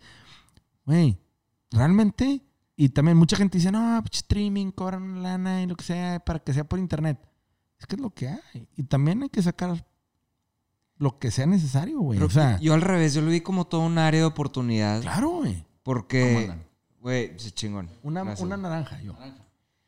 Yo lo vi como todo un área de oportunidad porque justo cuando existen crisis, haz de cuenta que Donde se crean las mejores oportunidades. es donde se crean las mejores oportunidades y es donde se transparenta mucho todo. O sea, donde hay bullshit, ¿no? O sea, en, en negocios donde hay bullshit y de que todo es de percepción, la percepción se... O sea, ves las cosas por lo que son. Entonces, este, yo creo que eso fue algo bueno en el, en el, en el que, por ejemplo, e-commerce, para donde íbamos, lo que nos íbamos a tardar 15 años más, Como país. ¿En un año? Sí, claro. en un año... Le bajamos la mitad al jale. Sí. Sí. o sea, la industria creció en doble dígito. Pero también hay una cosa bien importante. Yo te voy a decir bien sincero.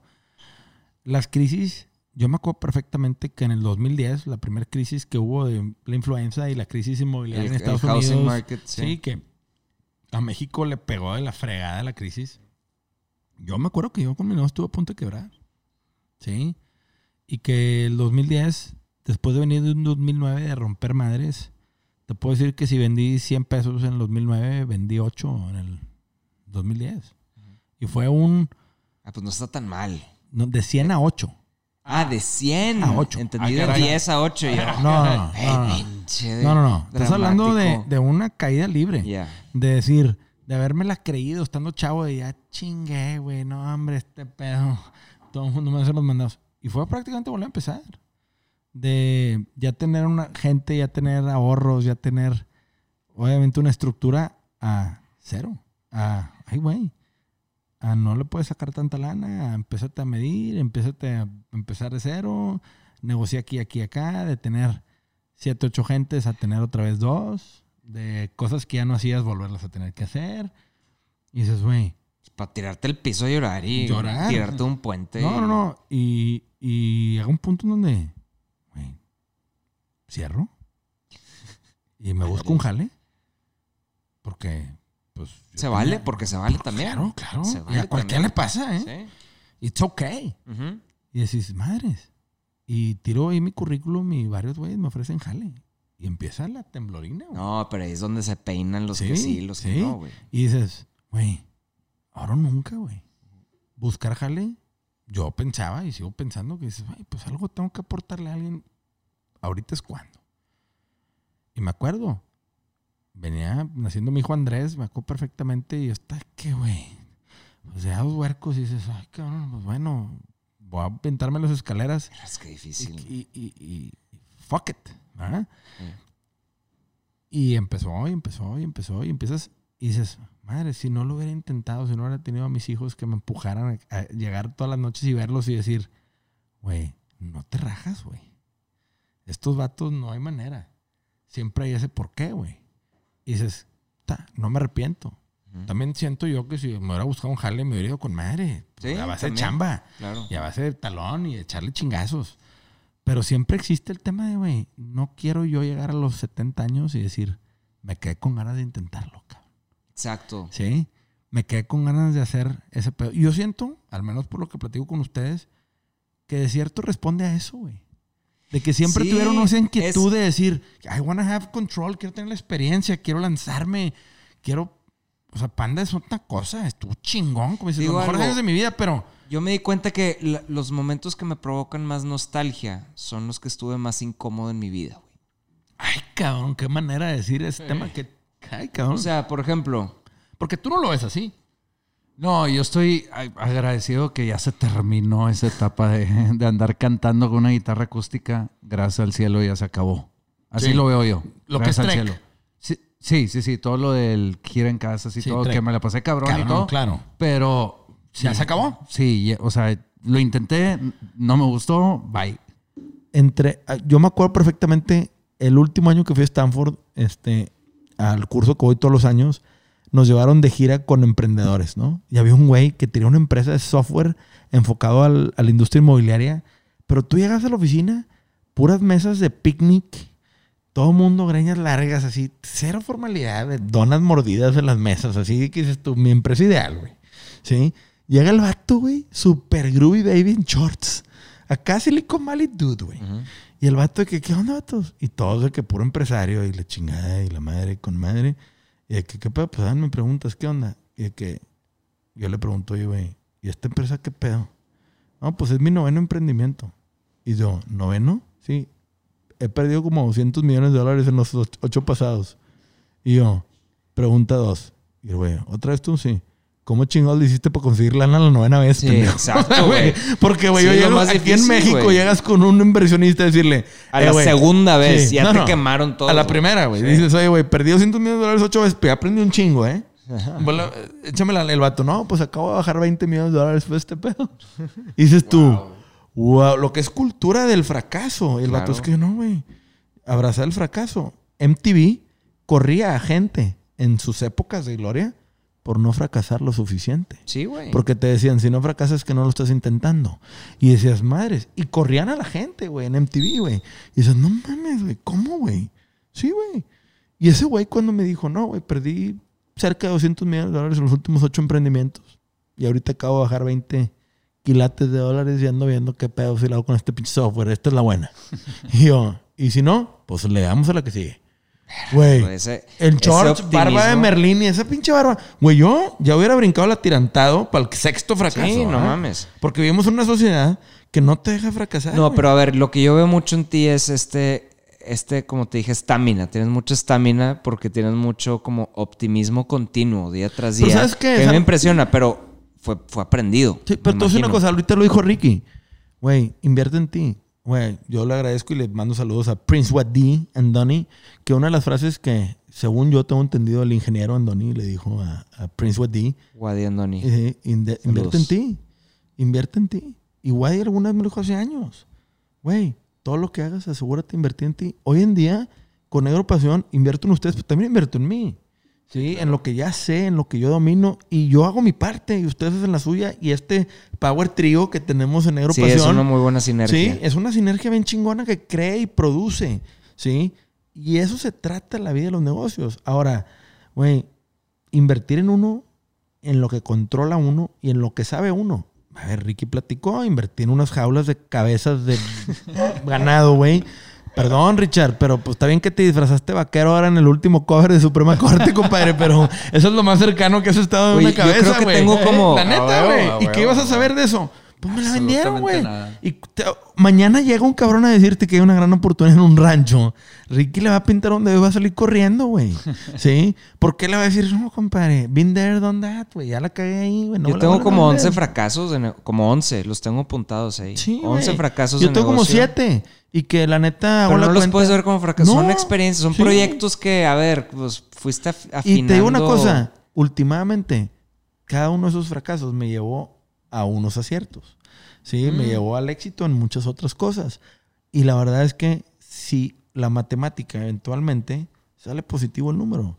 Y eso es lo más chingón, güey. Pero si yo no hubiera fracasado en otras cosas, güey, jamás hubiera llegado a entender cómo hacerle para tener éxito. Porque si todo se sale bien a la primera, el día que te caigas te va a la chingada. ¿Sí?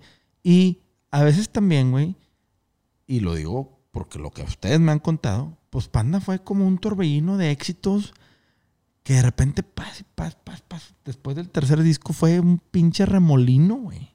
¿Sí?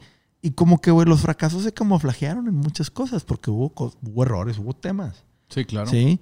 Y que hoy en día en desierto se traducen a, güey, no nos va a volver a pasar todo lo que nos pasó. Y vamos a hacer las cosas en donde nosotros tengamos control. A final de- No, güey, ojalá ahí tuviéramos ese impacto mediático y que nos odiaran de ser- y que nos amaran de esa manera que... Pero, güey, te voy a decir una cosa. Pero no se trata de eso, o sea, para nosotros Desierto es un experimento. Pero te voy a decir una cosa. Desierto, ese experimento todavía no ha dejado de ser un experimento. ¿Por qué? Porque Desierto duró seis meses. Sí, no, O nunca sea, lo emprendimos. Nunca O sea, no hubo bien. chance, o sea, Falta, agarraron un vuelito. falta mucho. Yo lo escu- yo he escuchado el nuevo material que ya traen en camino. Ya me aprendí las rolas a base de ver a Arturo tocar la guitarra 873 veces, tomas en el estudio. Este. Que yo le decía, güey, no mames, ya me estoy haciendo guitarrista, aprendiéndote tu ritmo, cabrón. Güey, que para mí va a ser tema como en cómo administrar mi tiempo entre, entre esto que traemos y, y la banda, güey. Claro, güey. Y yo te digo porque yo soy multitasker en muchas cosas. Sí, sí, ahí tengo que aprender de ti y- y- varias y haremos un episodio en un futuro de cómo organizarnos porque la verdad es que el día tiene 24 horas. Sí, No pero es- energía, energía, tienes poca. 10 horas de energía, de las cuales 5 son de energía clave, Dos. de las cuales Dos. Arturo pierde Las 4 dos horas y media. la mañana. Sí, sí, sí. Las dos del café en la mañana. Y el, pero güey, así como salió plan de plátano, tienen que salir muchas cosas, güey. Nunca voy a dejar de hablar de plan de plátano. Tengo que decírtelo. Este es el primer capítulo. Yo voy a cerrar todos los capítulos de este podcast del 1 al 100 con una referencia al plan de plátano. Ok, ok, va. ¿Ok? Este. Por ti, güey, voy a tratar de hacer más rolas de rebane, De nada más para, para tratar de superar el güey, de plátano. a Vas a ver, güey. la neta, a mí me gustó un chingo ese pedo porque se me hace todo tú, güey. Y la neta está chingón que un músico pueda tener la versatilidad de tener. de, de don't take yourself seriously. O sea, decir, güey, me puedo tirar madre a mí mismo, güey. Haciendo cosas que, güey. Es que te tiene que valer madre, güey. Sí, porque, cabrón. Porque lo, o sea, un músico tiene mucha Es que versatilidad, pero pues lo que le da dinero es fue la, como la marca que y, le dio. y te voy a decir una cosa, y a mí me pasa mucho. En el negocio de la publicidad y de la música, creo que es lo mismo. Todo mundo es un experto, güey. Todo mundo dice, esa campaña es tojete, esto es un pendejo. Lo que hizo este güey, no mames, yo lo hago mañana. Tienes clientes que te dicen, hombre, güey, pinche videillo ahí, cinco minutos, házmelo. Compadre, Hombre, hazlo güey. tú, pásale, hazlo tú. Haz esa rola. A ver, por eso di contigo, eh. Ahorita llego a eso. Y te dicen, eh, güey, no, hombre, esa rola de desierto. Hazla, cabrón. Pásale, güey. Haz los arreglos, produce la rola. ¿Sí? Saca la letra, güey. Combina todo el pedo, haz que funcione. ¿Sí? Se dice bien fácil, güey. Y en la publicidad también es muy común de, nada, pinche loguillo ahí. Sí, No, no mames, culero. si supieras que este es el logo número 132, intentó porque el cliente quería X, ¿no? Y, y decías, ¿cuántas campañas? No, esa campaña es una pendejada. Ah, ¿te acuerdas? Sí. Ah, lo logré, güey. Sí. O sea, ¿por qué? Porque mucha gente dice, no, no, mi chula adolescente. Ah, ¿te acuerdas del título, cabrón? Misión cumplida. Sí, ¿Te guste o no? claro. ¿Te acuerdas del título, güey? De hecho, Por- o sea, a mí me tocó, por ejemplo, yo te acabé conociendo eh, por medio de Ganem, que Eh, bueno, Ganem es un, es, es, este, trabaja con Andrés. el director de la casa productora, Ajá. Ricardo Miguel Ángel Ganem. Entonces, ya nosotros con, con Desierto, eh, pues es una banda indie. Hicimos la música, nos dedicamos completamente a la música y es, pues bueno, vamos a abrir una cuenta de Instagram para Desierto. ¿Qué subimos? Ah, su puta. Güey, pues ¿quién lo hacía con Panda? No sé, güey, creo que no existía Instagram con Panda. Sí, buen punto. Pero bueno, ¿quién hacía los flyers así para.? Pues había toda una oficina detrás que nosotros ni pelábamos. Sí, claro. Pero era porque pues el manager era el del, era el del negocio, el que está cobrando claro. y el que, el que Se pues, bueno, encargaba de- se encargaba de administrar todo ese rollo.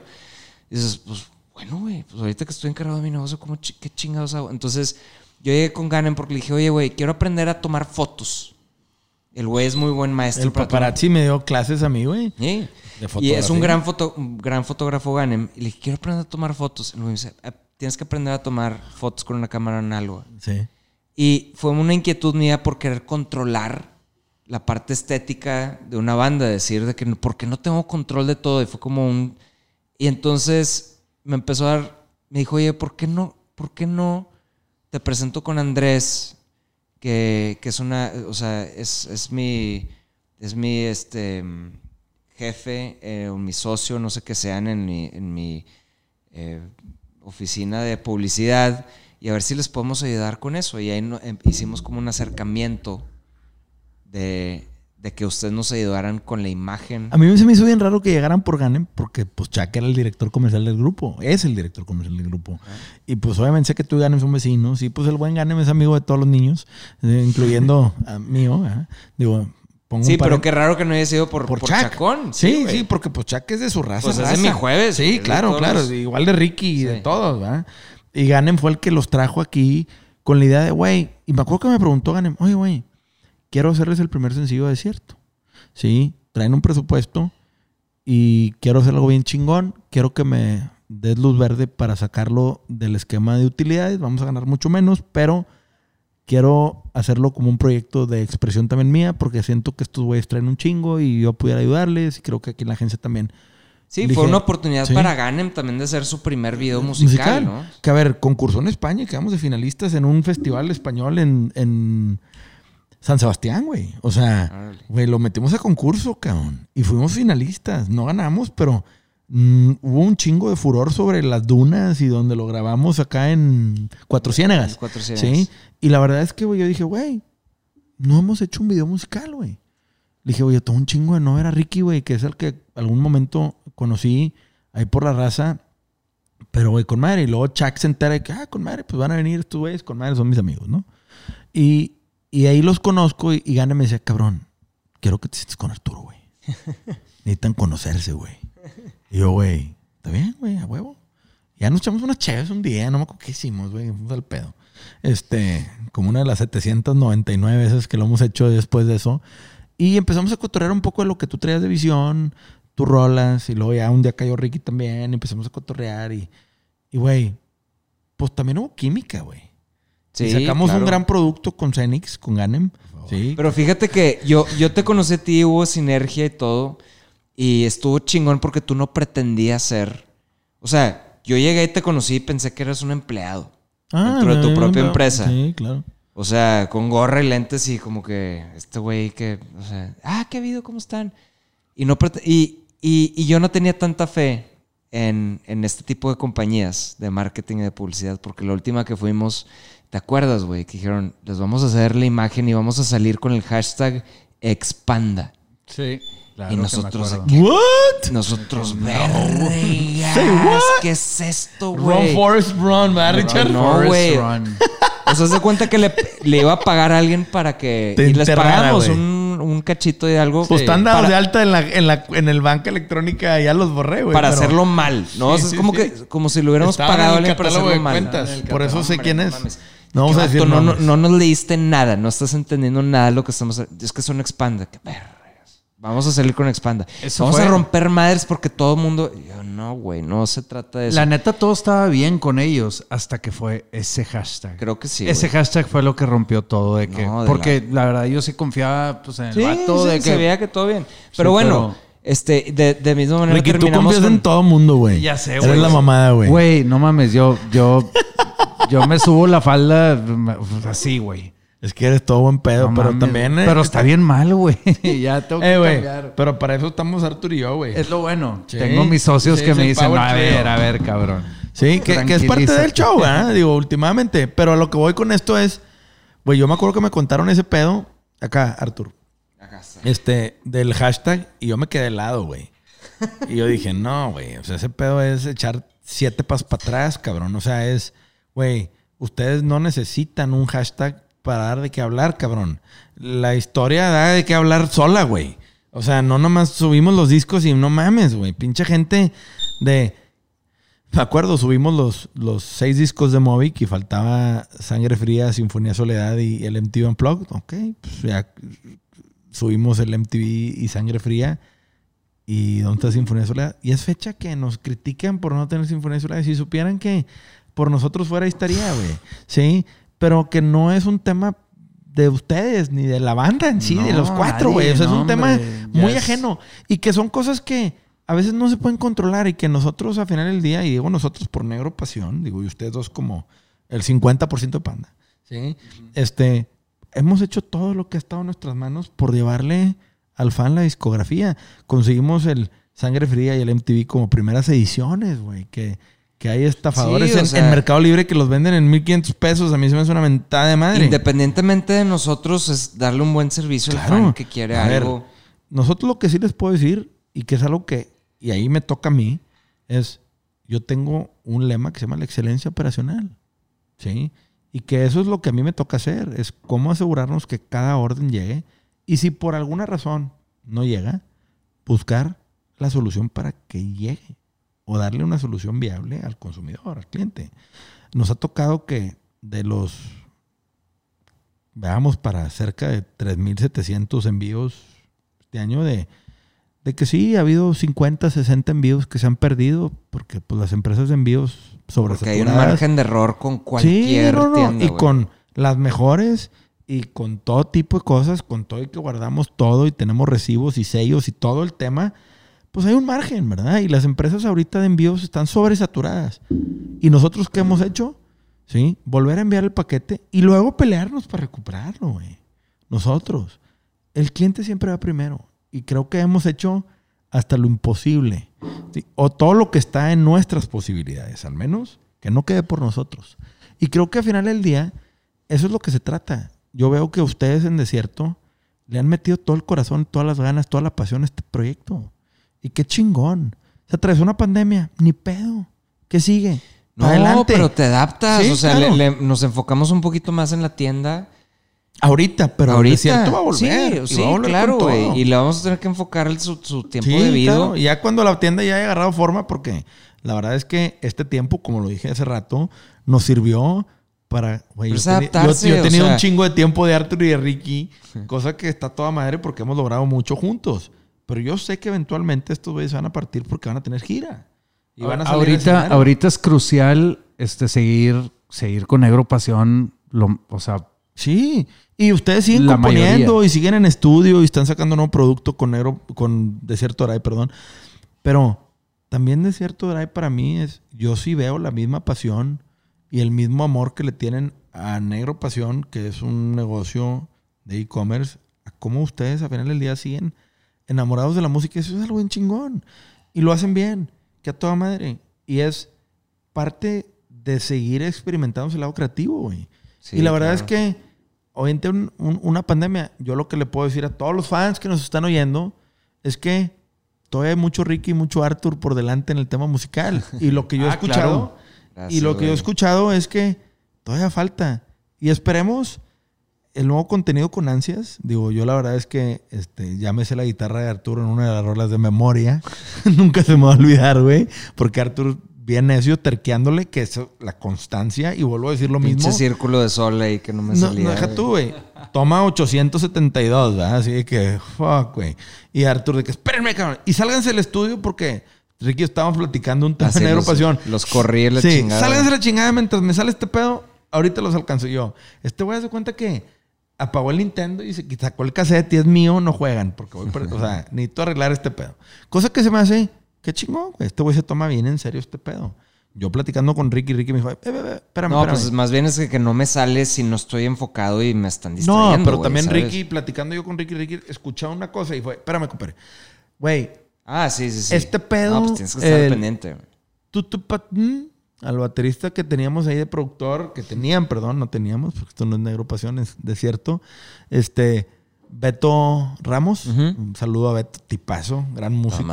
Este, qué pedo con su forma de tocar batería, güey. no, Sí, está está cabrón. cabrón. Está Cabrón. muy enfermo. Pero. Ricky pidiéndole tiempos, pidiéndole que cerrara con otro platillo, pidiéndole que toque. Y ahí es donde dices tú, ese pinche power bajo batería, güey, este güey lo trae tatuado, güey. Porque a puro oído me dijo, espérame, compadre, la batería. Y prendió ahí nomás, "Eh, eh, eh, yo quiero este pedo acá. ¿Qué dices tú, güey? Puta, ahí no hay un libro que te venda ese pedo. No hay una teoría que te dé No, eso, güey. no. Eso se hace, es como te dicen, no, güey, yo soy un gran vendedor, me eché 80 libros. No, güey, ve a la calle. A mí me han dicho que no tres mil veces. Y cada vez que me dicen que no me ha dado las herramientas para ser un mejor vendedor. E ir a intentarlo otra vez.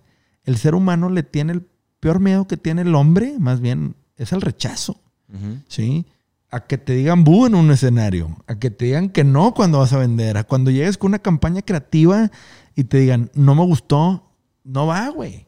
Tienes que tener la piel gruesa. Güey, de hecho, de chavo tenía como 14 años, me rechazó un beso una morra y nunca me volví a aventar con una morra a darle un beso. Y te los daban a ti, pues es que es el pedo de rockstar. Bueno, o sea, bueno. Sí, uno que era mortal tenías que decir, chat, me toca se yo, güey. me- se me- se- no voy a decir que no, sí se atravesaban de repente y varias cosas, Sí, pero, claro, claro. pero sí, o sea, lo que voy es pinche rechazo. Sí, el rechazo es cabrón. No, y a mí me una- pasó con, con, con, este, con Arthur White, así que dije, pues voy a hacer mi proyecto y pues es un proyecto de demos y tal, güey, a ver quién me echa la mano. Oye, pinche rechazo por todas partes.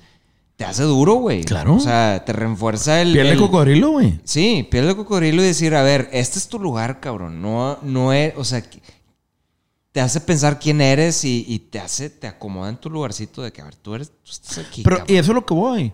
A mí me han dicho mucho más veces que no, que sí. O sea, hablando de negocios. Claro. Y todos los nos me fueron acercando a un sí. Y todos los nos me hicieron reflexionar qué hubiera hecho mejor para llegar a un sí. Y todos esos sís han sido de reflexión para decir, ¿cómo lo replico, cabrón? A ver, a ustedes con Panda yo he visto videos donde, güey, Arthur tirándose el solo de mi muñeca en el Auditorio Nacional, güey, con un pinche rostro, güey, con una pinche facilidad. Güey, pancartas de Geeky, estás bien guapo, güey. He visto 800 mil millones. Güey, aquí en mi oficina hay pancartas de Geeky, estás bien guapo, guardadas en los cajones, esperando el día que venga Ricky, güey. O sea, no mames, ese es el tema. Pero también les ha tocado, güey, que les avienten cosas en conciertos, que los abuchen, güey, y que digan, no nos bajamos, cabrón. Güey, yo creo que ese tema es para otro día. Obviamente sí, cabrón. pero... Déjame, déjame ver qué sonidos hay Güey, pero es que nos pudieran dar cinco horas. Es que sí, no, claro. Pura high society. ¿Este qué es? Ah, ese es que no. Que empiece el desvergue, pinches perros. Me están dando ganas de bailar un pinche cumbión bien loco. Un pinche cumbión bien loco. Ese era el policía, ¿verdad? Güey. ¿Qué dice? No seas mamón, güey. Tío, ¿quién suena? Suena el Charlie depresivo. No, no, sale. Ah, sí, sí, Mamón, sí. güey. Cabrón. ¿Ah? Parece cabrón. que es su voz. No seas mamón, güey. Saludos a Charlie depresivo. Charlie Félix. Ese fue él. Bueno, Pero bueno, Sí. raza, Para vamos, concluir. este, para concluir, esto es Sellout. Ya platicamos de los tres pilares de Negro Pasión y el por qué nace Negro Pasión y nace Sellout. Este, este es el primer capítulo que hicimos hacerlo sin invitado. Hay un lugar vacío en donde, obviamente, este, próximamente tendremos la primera temporada de 10 capítulos, aparte de este. ¿O más? Sí, pues la primera temporada tenemos a 10 planeados. Si son 15, qué fregón. Si son 20 también. Iremos viendo. Iremos viendo, claro. Este, aquí obviamente hablaremos de la parte del negocio detrás de la pasión artística de la música, la cocina, el marketing, la fotografía y otras industrias artísticas, ¿sí? En donde hay un tema, un factor percepción, un factor intangibles, un factor de, de perseverancia y de muchos temas que aquí el buen Ricky y Arthur tienen toda la experiencia. Yo trataré de aportar mi granito de arena. Y Esas mamá. pícale, pícale, pon ahí donde pica el... No seas mamón, güey. Güey, te tiré el gancho y no reaccionas, güey. Estoy bien puñetazo por eso. Te puse la consola ahí para que... Haz lo tuyo, Arthur, haz lo tuyo. Eh, ya, güey. Mamón, güey. Y, y la verdad de las cosas es que todo esto va a ser para hablar de toda esa parte, para generar más y mejores creativos, músicos, este, y gente apasionada con lo que hacen, para que realmente vean el lado de que sí puedes vivir de tu marca y, y está bien vivir de tu marca. Y ah, qué chingón es, güey, ver a gente triunfar chingón. con lo suyo, güey, con lo Está que les chingón. apasiona. Este, ya para cerrar, un mensaje de, de cierre, Arthur, en este primer capítulo de Sell Out, el podcast Ok, de Negro Pasión. número cero. Eh, gracias por escuchar. Espero este tomen algo bueno de, de- de todo esto. Yo me siento un poquito encuerado aquí eh, platicando estas cosas, pero eso se trata. Claro. Eh, me siento un poco incómodo, pero es lo que me gusta hacer a veces como incomodarme. Y qué chido que nos acompañen.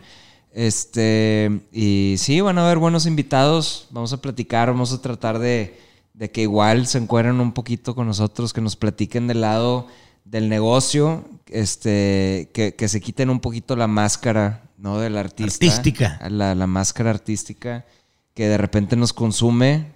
Claro. ha sucedido que nos consume esa máscara artística, pero sí es como hablar de más bien de, de toda esta parte que a veces nos da pena hablar, que, que pues no quiere decir que seas un sellout, es como más bien no descuidarla. Entonces, gracias por acompañarnos. Ricky, ¿con qué cerramos, Ricky? Yo les quiero decir que, por ejemplo, en este caso, Arturo y yo que estábamos toda la vida en lo artístico, Claro. en lo musical, este es el primer negocio que emprendemos.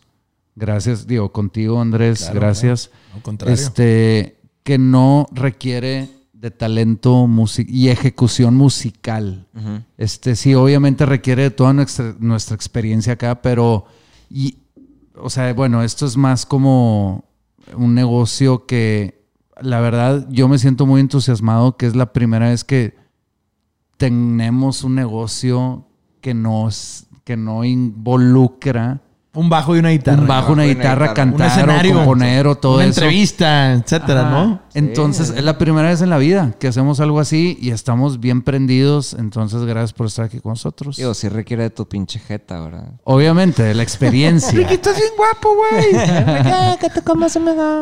Hazme un hijo, Ricky. Güey, si supieran todos los comentarios que han caído con órdenes de Ricky y todos los comentarios de, de- del buen Ricky en las redes sociales hacia Ricky en las redes sociales. Pues fue un agasajo, güey. Eh, deberías No hablar mames, más, güey, güey, sí. porque pues eres el guapo aquí, güey. Sí, No, güey. No, no, no. Yo, ya sabes, yo, yo, yo escucho. Por algo soy el más Yo, guapo. yo aprendo de ustedes. Pero chavos, gracias por escuchar. Muchas gracias. Somos Andrés, eh, Ricky, Arturo. Sellout, esto es Sellout. Nos vemos a la siguiente. Chao. Peace. Peace. Primero, ¿ah? Saludos a Ficha. Espérate, primero, primero las cámaras. ¿Cámaras? ¿no?